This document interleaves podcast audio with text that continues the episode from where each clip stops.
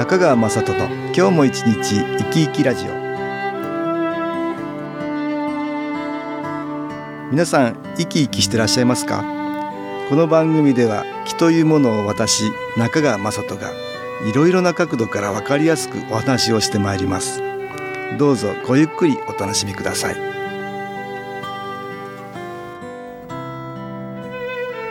中川雅人の今日も一日生き生きラジオ。この番組は気のある生活あなたの気づきをサポートする株式会社 SAS がお送りします。皆さんお元気ですか？株式会社 SAS の中川雅人です。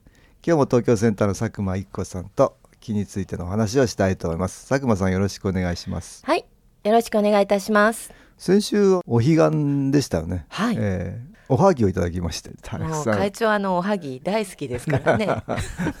そうですね。おはぎは萩の季節、秋の季節はね、はいおはぎってね、はい言ってね、はいうん春はボタンにちなんで、ぼたもち。ボタン餅。言い方が変わったりね。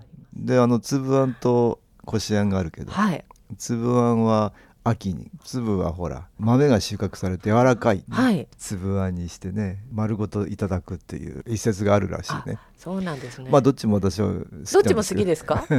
いただきましてあの美味しかったですでそんなこともあってぼたもちの話からね、はい私先週の新機構ニュースでは棚からぼたもちの話書いたんですよね 棚からぼたもちね、うんあの棚ぼたって言われてるけど、はいこれ結構いいことわざだなと思って、はい。毎週金曜日出してる新機構ニュースに書いたんですよね、思いがけない。幸運。思いがけない幸運。なんかありますか？そういうこと、はい、あ先日、まあ、主人の実家に行ったんですけど、うん。お母さんとねお話ししたり、はいはい。ちょっとマッサージさせていただいたりしたんですけど、そしたらあの帰る時にね、うんお小遣いいただきまして お小遣いが幸運だそうですね ちょっと本当は逆の立場だけどですね。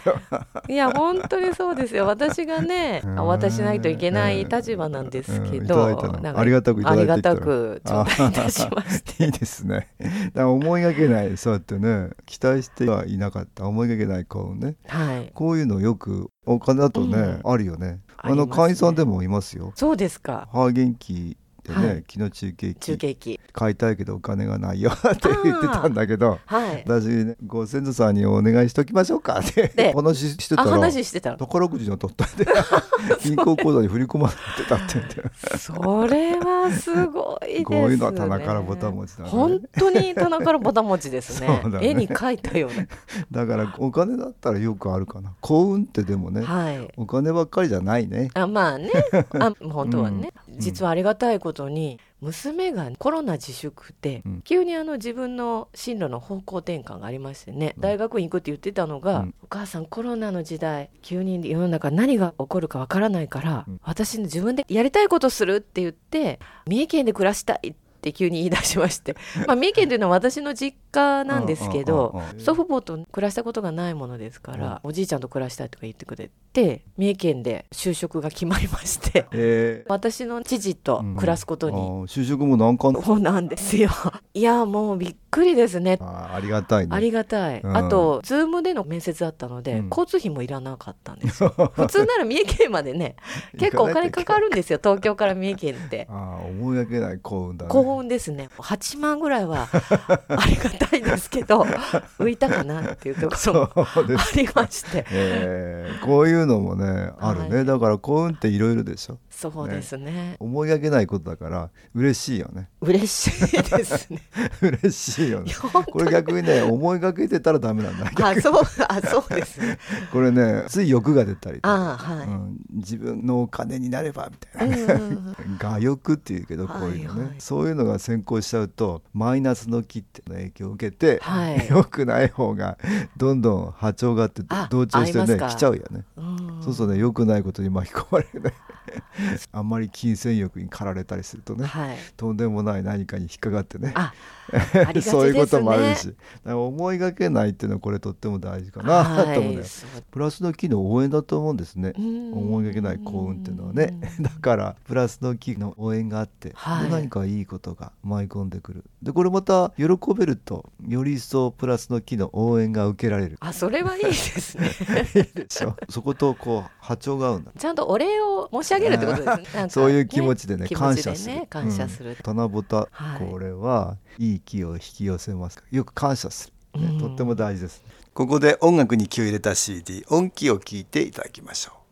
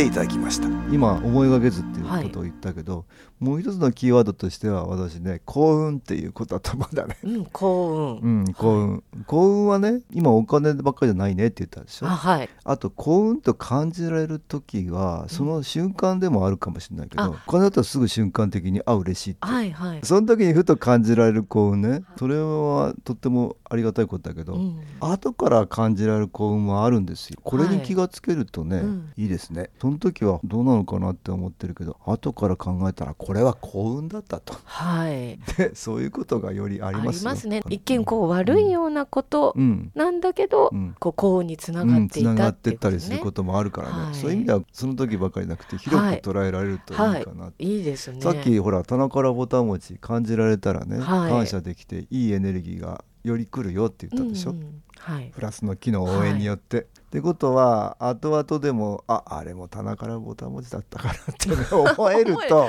あこれいいよね。ね。普通の経験もねあ。ああれはもしかしたら棚からボタン持ちだったかもしれないなってうんはい。思えますよ。そうすると感謝できる、はい、うんそうするとよりいい機能エネルギー受けられる。もしかしたら棚からぼたもちの連続っていう人生だったかもしれないんだよね、はいどうですか？自分の人生振り返ってみて。いやもうね 田中のぼたもちは多いですよ。例えばあの高校受験の時なんかも、あはいはいいや本当ありがたいんですけどね。私はソフトボールやっていたのでなるほど。校長先生が力入れてくださいましてうんね、え推薦してくだえさいまして。それで入ったの？そうなんですよ。本 当にね。それはいやーありがたいいなって。だから高校時代はソフトボールしかしてないなっていう感じはあるんですけど、それで入れたの？そうなんです。それはすごいね。なんかありがたい。あのまあそれもまあ本当に棚からぼたもちあったなって思いますし そうだね、はい、家族とのこうやり取りの中でいろいろ日常あるんですけど、うんその中でこういやもうすごい大変やなって思うこともあるんですけど、うんあうんでもそれは良かったことなんだなって後でね、思ったりね。思いつきますね、うんうんそうやってねありますね。でそう考えるとこのお家に生まれてこれも良かったっていうふうになったりするよね。そうですね。いや苦労の連続もあったりするんですけど、うん。佐久間さんのお家は離婚されたんだもんねお父さんとおそうです母さもんでそれでね辛いのが今でも続いてたら、い。それは思いがけない幸運のお家に生まれたとは思えないもんね。そうですね。今もまだ大変だったらね。大変でしたらね。ところが今はみんな仲良くて。そうなんですよ。帰るのが辛い時期があったんですけどそんな実家にね娘が住んでみたいって思ってもらえるような実家になったっていうのはね,、そうだね本当に、うん、お父さんもお母さんもそんな今は仲悪くないんでしょ？あそうなんです。まあ別々には暮らしてますけうん。ど喧嘩することはなくね、うんうん。それぞれにいい関係でそうで行ったり来たりうん。してね、ってことは今はだから良くなっているから、はいいいお家に生まれたなと思えるわけあですそうですね。ね過去のことも良くなるっていうことがあって、はい、ありますね。そういう意味ではそれもうん良、かったことだよね、はい。幸運なことになるんだよね。まあ私も思いがけずこんなラジオやったりすることになったり。会長とななられて名ね前もついて思いがけないですけどそれもストレスなく幸せにやってられるからこれも比喩なれば幸運っていうことなんだけどね、はい、そうすると七夕だねこれも。これも七夕ですか まあそんなことでね、はい、まあいろんなことがそれの連続だったかもしれないねって私感じてね新機構ニュースに書きました、うん、ぜひ皆さんもいろんなところにある幸運をね、はい、思いがけない幸運を感じられるとねより一層プラスの木の応援があっていいかなと思いますこれあの新機構やるとより棚からぼたもちが多くなる傾向になったりするんだけど体験談がありましたね。ちょっと読んでもらえますか？はい。以前新機構プレートに実家のご先祖様に新機構の光がたくさん届きますようにと会長に刻印をしていただきました。それから半年ほど経った頃なんと不思議なことに実家の姉から50万円ものお小遣いをいただきました。この不況で生活苦の私のことを察したかのようなまさに棚からぼたもち思いがけない嬉しい出来事でした。きっとご先祖様にたくさんの光が届いたのですね。新機構にご先祖様にお姉さんに感謝です。ああなるほど。あ新機構プレートってこれ私が刻印して差し上げてるいろんなお名前書いたりしてね。はい、そこに気が届くように。多分ご先祖さんのお名前書いたのかな。そうするとそこに光が届くみたいにして。ご先祖まあプラスの木って言ってるけど、まあ、そちらがよりパワーが増してね、いろいろできることが増える。ほんとなんかいいことが起きたりするんですよね。そういうことが思いがけずいただいた、ね、ラッキーなことに、またそれ感謝できるとねプラスの木の循環があるよね。ありますね。うん、新機構やっていくとねプラスの木の応援が受けやすくなってマイナスの木がプラスの方に変わっていくからいい傾向になりやすくなる。ぜひ新機構もやってみてください。今日は思いがけず幸運をっていうね話から棚からぼたもちの話になりました。東京センターの佐久間一子さんとお話しました。どうもありがとうございました。はい、ありがとうございました。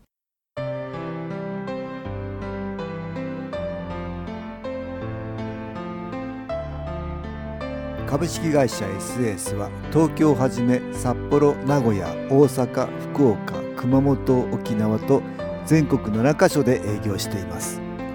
私はオンラインでの無料体験会を開催しています。10月4日日曜日には東京から全国の皆様に向けて配信します。中川雅人の「昨日話と昨日体験」と題して開催するオンライン無料体験会です。新気候というこの気候に興味のある方はぜひご参加ください。ちょっと気候を体験してみたいという方体の調子が悪い方ストレスの多い方運が良くないという方気が出せるようになる研修講座に興味のある方自分自身の気を変えるといろいろなことが変わります。そのきっかけにしていただけると幸いです。10月4日日曜日午後1時から2時までです。SS のウェブサイトトップページの最新ニュースのところでもご案内しております。お気軽にお問い合わせください。お待ちしております。